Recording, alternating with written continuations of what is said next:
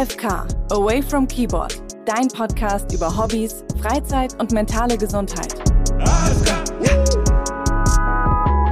Hallo, schön, dass ihr wieder am Start seid für eine neue Folge AFK, dein Podcast über Hobbys, Freizeit und mentale Gesundheit der AOK Bayern.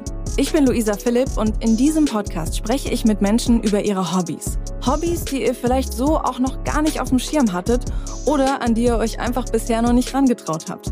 Und die vor allem eins sind. Away from Keyboard und deswegen ziemlich gut für unsere mentale Gesundheit. In dieser Folge habe ich mit Nils gesprochen. Nils ist Chefarzt in Köln und in seiner Freizeit imkert er.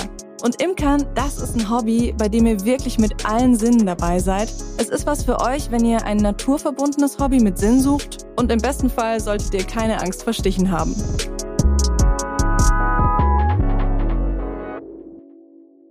Hi Nils. Hi Luisa. Schön, dass du da bist. Ich freue mich sehr, dass wir über dein Hobby sprechen werden, und zwar das Imkern. Bevor wir das aber machen, bekommst auch du die Frage aller Fragen gestellt. Wie viel Freizeit hast du in der Woche? Zu wenig. Wenn du sagst zu wenig, was wäre denn dein Ideal? Mein Ideal wäre, dass ich ja, zwei bis drei Stunden am Tag Freizeit hätte. Und wie viel ist es gerade ungefähr? Wenn es hochkommt, eine Stunde. Krass. Du bist Arzt und ich denke, auch spätestens seit der Corona-Pandemie haben alle gecheckt, was für ein wahnsinnig anspruchsvoller und stressiger Job das ist. Wie, wie schaffst du es denn da, auch wenn es wenig Freizeit nur ist, am Abend abzuschalten? Ich ähm, habe meine Kiddies, die ich versuche mal abends zu sehen und ins äh, Bett zu bringen. Das ist das Erste, worauf man sich abends freut. Ja, dann habe ich eigentlich immer eine sehr gut gelaunte Ehefrau, Marina, die einem das bis jetzt noch nicht übel nimmt, dass man doch nicht immer zur vereinbarten Zeit nach Hause kommt. Ja, und dann habe ich ein paar, paar Freunde, mit denen ich dann abends Sport mache, auch wenn es dunkel ist, Runde joggen gehe, manchmal sich trifft. Aber das eher am Wochenende, nicht unter der Woche. Ich gehe mal auch davon aus, dass du teilweise auch eher unregelmäßige Arbeitszeiten hast. Ist das so bei dir? Also es ist eigentlich, geht es, ja klar. Es gibt immer mal ab und zu gibt es einen Notfall, der natürlich nicht geplant ist und dann ähm, wird es hinten raus spät oder ähm, es gibt mal irgendwelche Termine, wo man die zeitlich nicht genau abschätzen kann, wie lange das dauert, irgendwelche Konferenzen. Aber sonst so im Großen und Ganzen gibt es schon so eine feste Uhrzeit, zu der ich in der Regel oder einen Bereich, einen Zeitbereich, zu dem ich dann zu Hause bin. Ja, das ist in der Regel schon immer zwischen 18 und 19 Uhr. Und schaffst du es denn auch in deinem stressigen Alltag so, ich nenne es mal Mikropausen einzubauen? Also, dass du, weil es ist ja auch ein Wahnsinn, dann den ganzen Tag durchzuhasseln. Manchmal wäre es ja auch ganz hilfreich, ne, so zwischendurch einfach mal so ganz kurz innezuhalten. Hast du da irgendwelche Strategien entwickelt? Nee, leider nicht. Das ist, glaube ich, etwas, damit muss man früh anfangen wir haben im Rahmen des Studiums schon ab und zu mal so, ja, was waren das, so, so Art Kurse, wo man so ein bisschen lernen sollte, so auf sich zu achten, genau das, was du angesprochen hast. Und das sind aber Sachen, die muss man echt konsequent durchziehen und umsetzen, ja, damit das so ein Bestandteil deines Arbeitsalltags wird. Und da muss ich ehrlicherweise sagen, das habe ich nie, nie so umgesetzt. Und deswegen gibt es das bei mir leider nicht. Aber es wäre sinnvoll, weil ich glaube, man ist danach effektiver. Ja, definitiv. Also gibt einfach eine Zeit, ne, in der man produktiv sein kann und irgendwann ist man ja auch einfach durch. Aber spannend, dass du sagst, dass das was ist, was man von Anfang an mitnehmen muss, weil man irgendwann wahrscheinlich in so einem Kreislauf drin ist, ne? Ja, genau. Wenn du dann mal frei hast und, und wirklich auch sagst, so jetzt nehme ich mir Zeit für mich, wie sieht denn für dich so richtige Quality Time aus? Was macht so eine richtig gute Freizeit aus? Auf jeden Fall, Sport muss dabei sein. Also ich muss mich körperlich in irgendeiner Weise ausgepowert haben, angestrengt haben. Das muss nicht lang sein, das reicht so eine, so eine Dreiviertelstunde, aber das muss dann auch wirklich intensiv sein. Und dann ein bisschen ausschlafen, mit der Familie zusammen frühstücken, finde ich immer ganz wichtig, damit man den Tag so beginnt. Und was ich auch gerne habe, da bin ich, habe ich manchmal das Gefühl, bin ich der Einzige, dass man so ein bisschen weiß, wie der Tag strukturiert ist. Also ja, damit man nicht so in den Tag hineinlebt, weil dann habe ich manchmal das Gefühl, wenn man so eine große Familie ist, dass ja man am Ende dann doch nur drin gesessen hat oder Fernseh geguckt hat. Also ja, ich brauche irgendwie so einen Plan für den Tag. Dann, dann fühle ich mich irgendwie besser. Ja, das kann ich total. Also es fühlt sich dann auch am Abend, ne, wenn man so retrospektiv auf den Tag schaut, fühlt sich irgendwie so ein bisschen erfüllter an, oder? Wenn man so merkt, so okay, ich habe heute was gemacht und es war in irgendeinem Sinne gut für mich. Genau, ja, also dass die, die Zeit, die man dann auch wirklich zur Verfügung hat, dass man die dann auch in irgendeiner Weise nutzt. Kennst du auch das Gefühl von, von Faulsein, von Faulenzen oder einfach nur mal so da sein? Ja, aber das kann ich schwierig, muss ich ehrlicherweise sagen. Also nur einen halben Tag auf der Couch abhängen, das ist nicht so meins. Also dann, ja, ich langweile mich dann irgendwann und dann, das ist dann nicht für mich Erholung. Also ich kann schon natürlich auf der Couch sitzen und ein und irgendwas im Fernsehen gucken, was mich interessiert. Aber dann nach einer gewissen Zeit muss das dann auch irgendwie weg sein. Also ich, es muss irgendwie auch körperliche Bewegung oder sowas, das muss immer irgendwie dabei sein. Okay, spannend, ja. Also ich mag, du bist auf jeden Fall so der, der aktive Erholer in der Freizeit. Ja. Ähm, jetzt waren wir eigentlich schon fast mittendrin, weil ich erstelle ja auch immer mit meinen Gästen und Gästinnen in dem Podcast eine kleine Me-Time-Liste. Jetzt hast du gerade schon gesagt, Sport ist auf jeden Fall wichtig für dich. In irgendeinem Sinne auch ein, ein Plan für den Tag und Frühstücken, hast du gesagt, müsste da noch was drauf auf deine Me-Time-Liste, also quasi die Dinge, die dir so richtig gut tun. Ich finde Natur total wichtig wenn ich was mache, dann will ich dann immer gerne auch in Ver ja, Verbindung mit Natur. Ähm, jetzt wohnen wir ja in der Stadt. Ähm, da haben wir jetzt nicht so einen riesen Garten, aber das, was wir am Garten haben, das versuche ich dann immer, dann, wenn natürlich Gartenzeit ist, dann bin ich da gerne drin und versuche dann auch immer irgendwelche Sachen zu machen oder kleine Projekte. Das ist, glaube ich, nochmal etwas, was ich ganz wichtig finde. Dann sind wir ja jetzt eigentlich auch schon mitten in deinem Hobby, fast äh, so zumindest. Wir wollen übers Imkern sprechen und deswegen die wichtigste Frage, wie ist der Nils Imker geworden? Ja, das hat, glaube ich, damit mit meiner Naturverbundenheit zu tun, die ich schon ja seit Kindheit hatte. Also ich hab, bin in einer, in einer Familie mit, äh, mit noch zwei Brüdern aufgewachsen. Ich glaube, mein Vater hatte auch so einen gewissen Hang und meine Mutter auch die auch immer gerne im Garten oder immer noch im Garten arbeitet, auch noch einen großen Garten hat.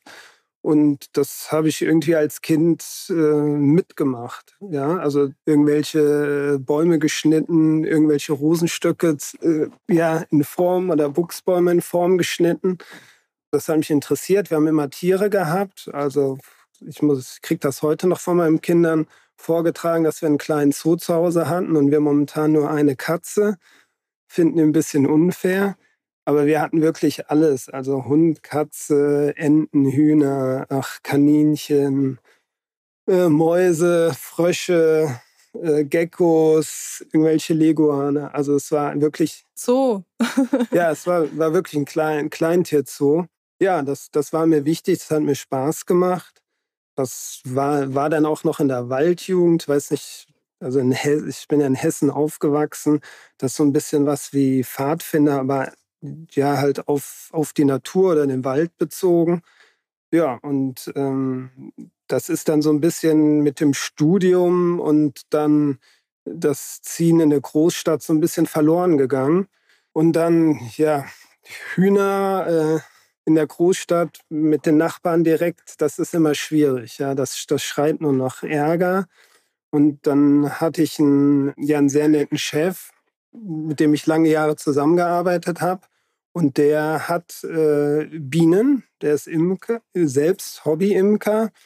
Ähm, ja, wie das so ist, dann unterhält man sich vor und nach der Arbeit. Und irgendwann habe ich gesagt, Mensch, das ist doch etwas, das passt, das kann man in der Stadt gut umsetzen man wird den Bienen oder den Tieren gerecht. Also das, das kann man machen, ohne dass die Tiere in irgendeiner Weise Kompromisse eingehen müssen. Und äh, ja, dann habe ich das versucht mit Unterstützung von meinem damaligen Chef. Und das hat sehr viel Spaß gemacht und hat auch ähm, sehr gut geklappt und war im zweiten Jahr auch äh, schon sehr erfolgreich, was Honigernte anging.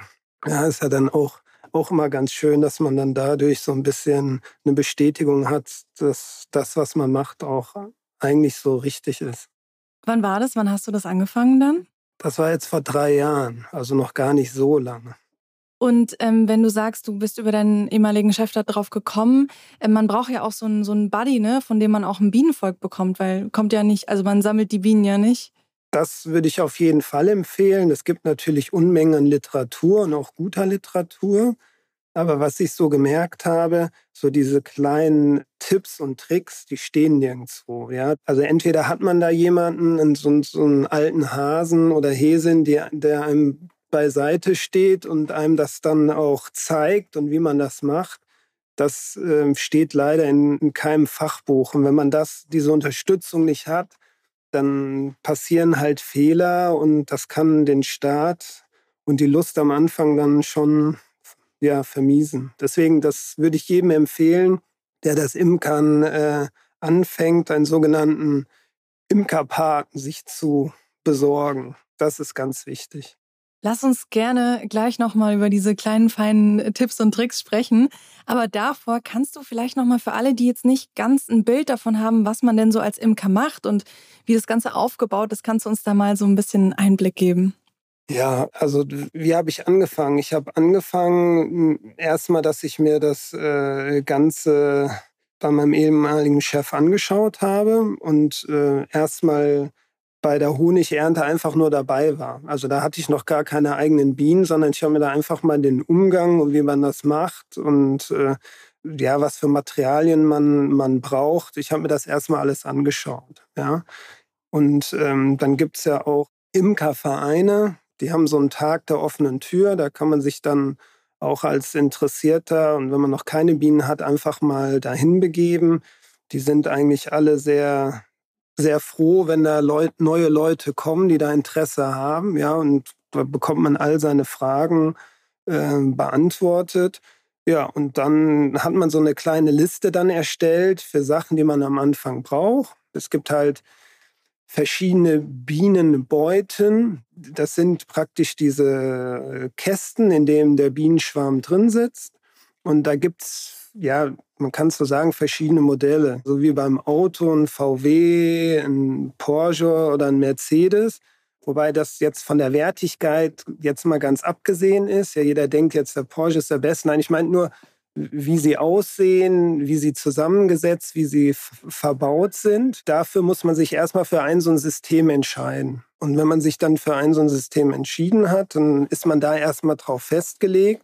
Was man braucht, ist dann noch ein gesundes Bienenvolk, womit man startet. Ja, das ist dann auch immer mit sehr viel Vertrauen. Ne? Wo holt man sich das her? Was hat man für Bienen? Ähm, sind, die, sind die gesund. Ähm, dann ist dann natürlich auch wichtig, dass man eine junge, junge Königin hat und keine alte Königin. Ne? Die leben ja zwei bis drei Jahre, die Königin. Und umso älter sie sind, desto weniger Eier legen sie. Das, also sag ich mal, so unproduktiver ist sie.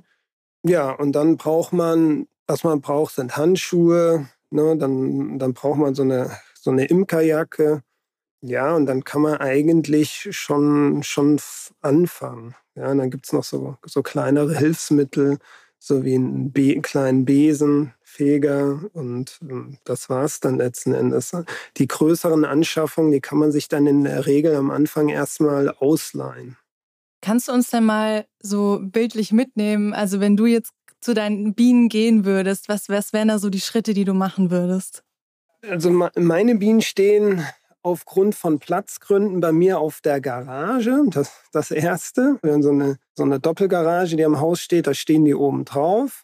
Das zweite ist, da wo ich angefangen habe, meine Kinder noch sehr klein war, wollte ich das auch so, dass die Kinder da nicht jetzt einfach so unbeaufsichtigt dran können. Aus Sicherheitsgründen. Weiß ja nie. Das heißt, wenn ich zu, den, zu meinen Bienenvölkern will, brauche ich erstmal eine Leiter. Dann habe ich so eine kleine, so ein kleines Täschchen, da sind dann meine, meine Handschuhe drin, da ist mein, mein Stockmeißel drin, das ist so, ja, wie sieht das aus? Das ist so ein, wie das Wort schon sagt, so ein kleiner Metallmeißel. Damit kann man dann die einzelnen äh, Rähmchen aus der Beute herauslösen. Was sind Rähmchen? Also da hast die Beute, also das ist der, der Kasten, ne, in dem sich das Bienenvolk befindet. Und in dem Kasten sitzen dann die Rähmchen. Das sind so, so Holzrahmen. Und in diesem Holzrahmen ist, ist ein laufender Draht drin, so ein kleiner Metalldraht. Auf diesen Metalldraht werden praktisch die Wachsplatten draufgelegt. Ja? Dann hast du so einen kleinen Trafo ne? und über den Trafo, der natürlich an das Stromnetz angeschlossen ist, machst du mit zwei Elektroden an diese Drähte Strom dran. Die erhitzen sich dadurch und dann schmilzt die Wachsplatte. Das machst du ganz kurz, das dauert dann so drei, vier Sekunden. Ähm, dann schmilzt die Wachsplatte praktisch auf diesen Metalldraht, der in diesem Holzrähmchen gezogen ist, fest. Und dann hast du praktisch so eine, ja, das Rähmchen mit der Wachsplatte und darauf fangen die Bienen, dieses Wachs fangen die Bienen dann auszubauen und die Königin kann dann da die Eier ablegen. Dort wachsen dann die Larven und da wird dann auch der Honig eingebracht. Das ist aber dann was, was man quasi ganz am Anfang macht, ne? Genau, das machst du ganz am Anfang. Also bevor du den, den Bienenschwarm in die Beute einbringst, musst du das vorbereitet haben, damit die Bienen das dann ausbauen können. Im Alltag stehst du dann da in deinem Anzug vermutlich, so wie man das so kennt, ähm, vorne so ein, so ein Sichtschutz und hast du auch so ein, so ein Vernebler? Also das, ich war einmal in Nürnberg am Flughafen, habe mir da die Flughafenimkerei angeschaut und dann wurde da ganz viel genebelt, weil das anscheinend die Bienen so ein bisschen träge macht, beruhigt. Also entweder macht man das mit dem Rauch oder man macht das, viele machen es auch mit Wasser. Und du kannst die Bienen auch, mit, indem du mit einem kleinen Wassernebel das, die Bienen bestäubst, ähm, dann auch beruhigen. Die ziehen sich dann zurück in die Beute und dann kannst du in Ruhe die Rähmchen herauslösen. Wenn du ganz, ich sage mal, ein nicht sehr aggressives Volk hast, kannst du es auch so machen. Braucht man gar, gar nichts machen. Ah, okay. Ist es bei dir so? Hast du nicht so Probleme mit Bienenstichen?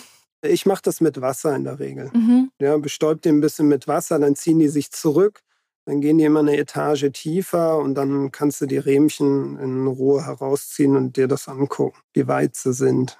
Das heißt, so ein typischer Kontrollgang sieht so aus, dass man dann eben den Kasten aufmacht und diese Rähmchen rausholt und einfach mal schaut, wie weit sind die Bienen so und geht es ihnen gut, oder? So. Genau, ganz genau. Und die Bienen brauchen ja auch Futter, ne? Ja, die Einfütterung der Bienen, das passiert aber zum, zum Spätsommer hin, zur Vorbereitung für den, für den Winter. Ah, okay. Wenn du im Frühjahr anfängst, also du, oder sagen wir mal so, wir fangen mal beim Einwintern an. Ne? Du hast ja Sommer- und Winterbienen. Also die Bienen, die im, im Frühjahr und im Sommer den Honig sammeln, die sterben ja dann im Herbst. Und bevor die dann halt sterben, haben die, hat die Königin in entsprechende äh, Eier gelegt, aus denen sich äh, Larven entwickeln und daraus werden die sogenannten Winterbienen. Die sind praktisch nur dazu da, dass das Volk im Winter nicht ausstirbt und die Königin nicht alleine ist. Und praktisch die, die Brut über den Winter bringen. Und die müssen ja angefüttert werden. Die müssen gewissen, eine gewisse Nahrungsreserve im Bienenstock haben, weil den Honig, den du ja erntest, der ist eigentlich für den Winter da. Aber den entnimmst du ja dem Volk letzten Endes, ja. Mhm. Und das heißt, damit das Volk über den Winter nicht verhungert, musst du dem dann im Spätsommer und Herbst dann zufüttern. Das macht man über einen gewissen Zeitraum. Da fängt man im August an oder späten August, September, bevor es kalt wird oder bevor die ersten kalten Tage kommen. Und das muss man auch gut machen. Man kann da eigentlich nie zu viel füttern, sondern eher zu wenig. Und äh, da muss man halt gucken, das sind äh, mehrere Liter Zuckerwasserlösung, ne, die so ein, Bienenvolk braucht. Und was man für die Einwinterung noch macht, ist die äh, sogenannte Behandlung der Varroa-Milbe. Ne? Das ist ja ein Riesenproblem äh, bei den Honigbienen. Ja, das ist äh, das letzten Endes ein Parasit, eine Milbe, die die Bienen schwächt. Und jedes Volk muss, bevor es eingewintert wird, daran behandelt werden. Also man kriegt den Bienenstamm nie komplett Varroa frei, aber zumindest arm, damit die dann sage ich mal, nicht so geschwächt durch die Parasiten in den, in den Winter oder über den Winter gehen. Ja? wenn du alles richtig gemacht hast, dann kommt dein Volk durch den Winter und dann geht es im Frühjahr dann los. Dann fangen die äh, Bienen für den Sommer an zu schlüpfen. Das geht dann ziemlich schnell. Das fängt dann in den ersten warmen Tagen, fangen ja die Bienen dann schon an zu fliegen und dann den Honig zu sammeln. Ja, und dann die Hochzeit ist dann wirklich Mai, Juni, Juli. Okay, das heißt, es ist auch ein sehr äh, saisonales Hobby. Im Winter hast du dann nicht so viel zu tun, im Sommer dann ein bisschen mehr und auch im Frühjahr? Das ist vor allem, wo du am meisten zu tun hast, ist es wirklich vor dem Einwintern. Das ist auch wichtig, dass man das, das vernünftig macht, sich das auch anschaut, die Varroa-Behandlung macht und das auch kontrolliert. Ne? Ob deine Varroa-Behandlung erfolgreich ist. Ansonsten muss man das gegebenenfalls nochmal vor dem, vor dem Winter wiederholen. Und dann, wenn die dann in der Winterruhe sind sozusagen, da macht man letzten Endes nichts mehr. Ja, die lässt man dann praktisch bis zum Frühjahr in Ruhe. Fühlst du dich da manchmal auch wie so ein Bienen-Daddy? Also baut man auch schon so eine emotionale Verbindung zu seinen Bienen auf? Also es ist jetzt nicht so wie bei so beim Säugetier wie, wie einer Katze oder einem Hund. Ja, man, man möchte halt schon, dass es den Bienen gut geht und dass das Volk auch über den, über den Winter kommt. Das heißt, man macht sich schon Gedanken, tauscht sich aus. Gerade am Anfang ist man dann doch nervös, wenn man Angst hat, irgendwas vergessen oder falsch zu machen. Dann will man natürlich über den Winter immer nachgucken und schauen, ne, geht es denen gut, wie sieht es aus. Aber da kriegt man dann ganz schnell gesagt, das soll man nicht machen. Ne? Also jedes Mal, wenn du halt im Winter die Beute öffnest, ne, verliert, geht viel Wärme verloren. Die Bienen brauchen ja vor allem die Brut, die da ist, die braucht eine gewisse Temperatur, ne? weil sonst, sonst sterben die Larven ab. Und ähm, das kostet denen halt unglaublich Energie, diese Temperatur im Bienenstock zu halten. Dann kann man sich ja jeder denken, wie wenn du die Haustür aufmachst und dann so ein kalter Zug, so ist das dann im Bienenstock genauso. Also deswegen muss man da so ein bisschen Ruhe bewahren und darauf vertrauen, dass die Maßnahmen, die man dann vor dem Winter gemacht hat, auch dann ja das Richtige waren. Und sag mal, lass uns mal kurz über den Honig sprechen. Kannst du dich noch an dein erstes Glas Honig erinnern? Ja, also vom Geruch her und vom Geschmack, das vergisst man, glaube ich, nicht so. Nee, das ist, muss ich schon sagen, das ist schon so ein bisschen stolz. Das ist schon was, was ganz Besonderes. Wie schmeckt dein Honig? Also ich kann es gar nicht sagen, wie das, diesen Geschmack einzuordnen. Also es ist sehr intensiv, sehr aromatisch. Also man braucht gar nicht so viel auf dem Brot. Wenn man den zu dick aufträgt, dann ist es, würde ich fast sagen, schon zu viel. Also gerade wenn der Honig frisch ist, ist der, ist der so aromatisch. Äh, das kennt, also ich kannte es so vorher nicht von dem Honig, den man aus dem Supermarkt gekauft hat. Mhm. Also es ist nichts, nichts zu vergleichen. Wie viele ähm, Bienenstöcke hast du denn und wie viel Honig kommt dabei rum? Also ich habe zwei Bienenstöcke. Das eine Volk ist, das war nicht so gut. Da konnte ich so gut wie keinen Honig ernten und ähm, bei dem anderen waren es 22 Kilo.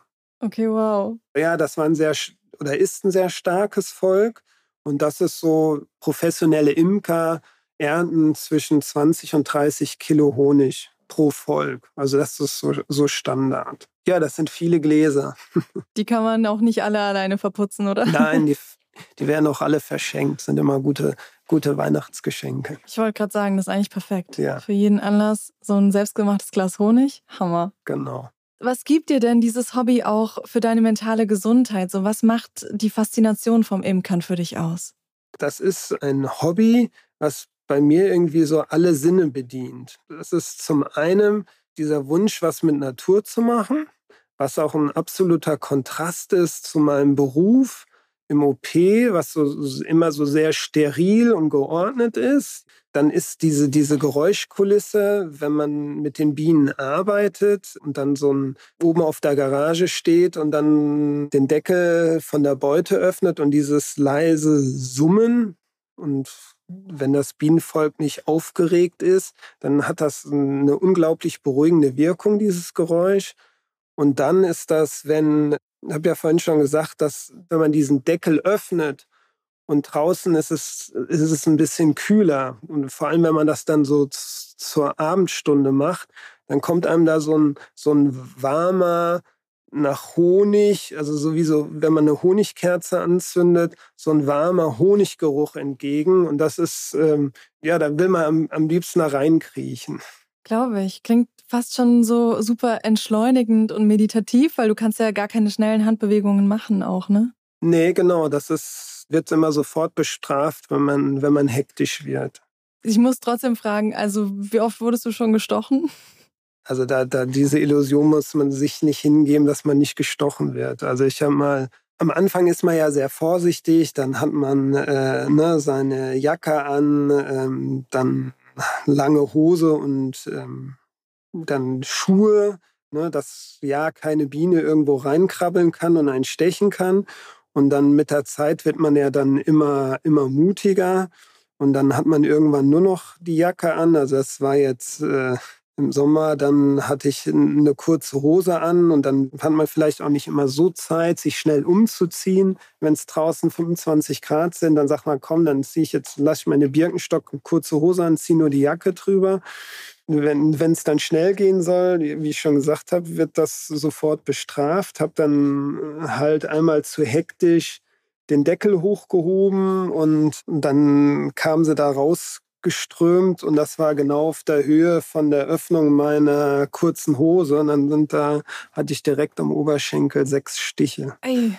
Ja, wenn man dann oben auf der Garage steht und nicht so schnell runterkommt, ist dann ein bisschen. Ja, aber für die Nachbarn war es witzig. Na, na toll. wenn man dann da oben oben von seinem Bienenstock wegrennt und um sich schlägt und dann versucht schnell die Leiter runterzukommen. Aber das macht man einmal und dann diesen Fehler und dann ist man das nächste Mal schlauer. Ich habe zum Glück keine Bienengiftallergie, deswegen ist das alles in Ordnung. Was machst du dann? Was ist so dein Geheimtipp zum Behandeln? Man muss gucken, die, äh, wenn die Bienen stechen, ne, die haben ja an ihrem Stachel so einen Widerhaken. Die kann ja nur einmal stechen und dann ähm, reißt praktisch äh, da, dadurch, dass sie den, den Stachel nicht mehr zurückziehen kann und man die Biene dann von sich wegschlägt, dann bleibt praktisch der Stachel und diese Giftblase bleiben ja dann in der Haut stecken. Das Witzige ist, dass diese Giftblase dann weiter pumpt. Das heißt, diese Bienenstachel in der Haut, die sollte man, wenn möglich, schnell aus der Haut rausziehen, damit das Gift nicht weiter in den Körper gelangt. Ja, dementsprechend ist dann auch die Reaktion nicht so stark. Also da muss man, also erstmal sollte man sich möglichst schnell vom Bienenstock wegbewegen, ne? weil wenn eine Biene gestochen hat, dann kommen gleich mehrere und wollen dann auch stechen. Ja? Man wird dann sozusagen markiert als Ziel. Und das heißt, möglichst schnell weg und dann halt die Bienen, die an einem sind, versuchen dann halt äh, ja, wegzubekommen. Und dann kann man es natürlich kühlen. Du hast da jetzt schon im ganzen Gespräch die ganze Zeit schon super wichtige Tipps äh, gedroppt. Was sind so die, die wichtigsten Geheimtipps, die du jetzt uns noch mitgeben kannst? Was wir am Anfang schon gesagt haben, man braucht auf jeden Fall jemanden, der das schon mal gemacht hat, der Ahnung hat. Es macht sowieso eh meiner Meinung nach bei so Hobbys Spaß, wenn man mehrere Leute kennt, die das auch machen, um sich einfach austauschen zu können. Das finde ich immer wichtig, weil am Anfang funktioniert das nicht immer alles so, wie man es gerne hätte. Ja, und dann, ja, damit man dann ja jemanden hat, wo man sich Hilfe, Hilfe holen kann.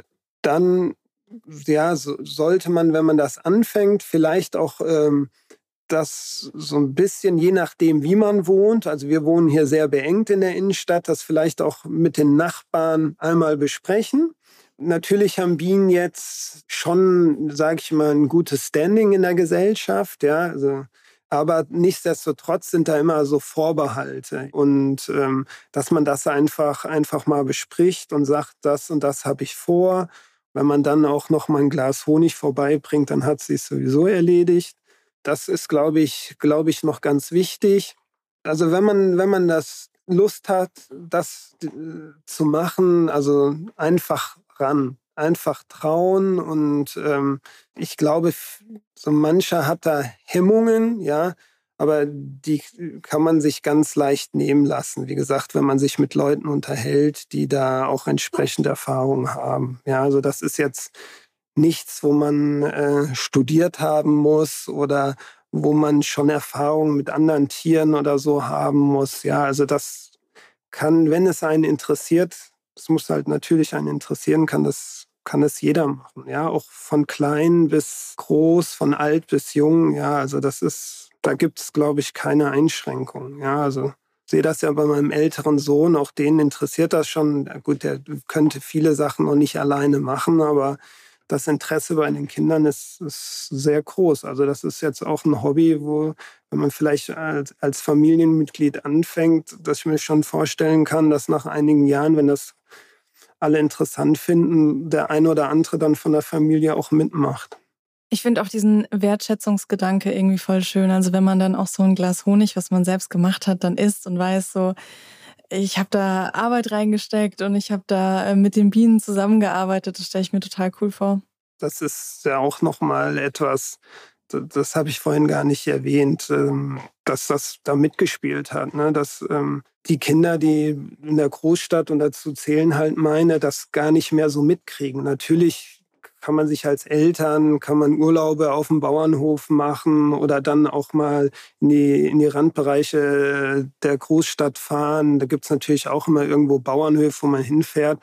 Aber es ist dann schon nochmal was anderes, wenn man das zu Hause hat und damit regelmäßig konfrontiert wird, ja, und dann, dann verstehen die Kinder das auch, ja, dass, was da an Arbeit dahinter steckt, so ein, so ein Glas Honig einfach, äh, ja, dann zu erhalten, zu besitzen. Ich glaube, das gilt aber auch für Erwachsene. Ne? Also im Endeffekt, jeder, der noch nie Honig gemacht hat, kann sich eigentlich nicht vorstellen, was da für Arbeit dahinter steckt. Ja, das stimmt.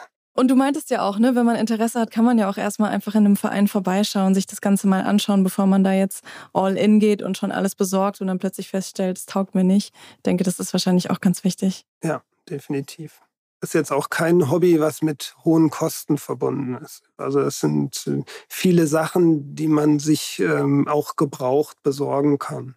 Und ähm, da gibt's im Internet immer einen großen Markt. Also das ist jetzt wirklich ein Low Budget. Klar, auch beim Imkern kann man immer das teuerste vom teuersten nehmen, was dann sehr, ja, aber wenn man es nicht übertreibt, geht das nicht jetzt stark auf die Geldbörse gibt wahrscheinlich so richtige Imker-Secondhand-Börsen, oder? Wo man sich dann alles so holen kann. Ja, ganz genau, ganz genau. Sehr, sehr cool.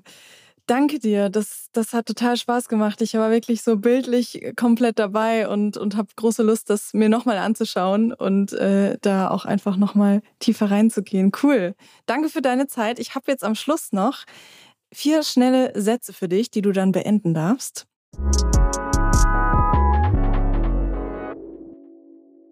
Freetime ist für mich? Eine gute Runde um den See und anschließend mit der Familie zusammen beim Frühstück ein Honigbrot zu essen. Und Me-Time bedeutet für mich? Vielleicht irgendwann zu dem Punkt zu kommen, dass ich die Freizeit, die mir, die mir fehlt, irgendwann auch haben werde. Wenn es mir richtig schlecht geht, dann mache ich dann setze ich mich kurz hin und versuche den Grund zu finden, warum es mir schlecht geht und das entsprechend anzugehen. Und richtig glücklich bin ich, wenn?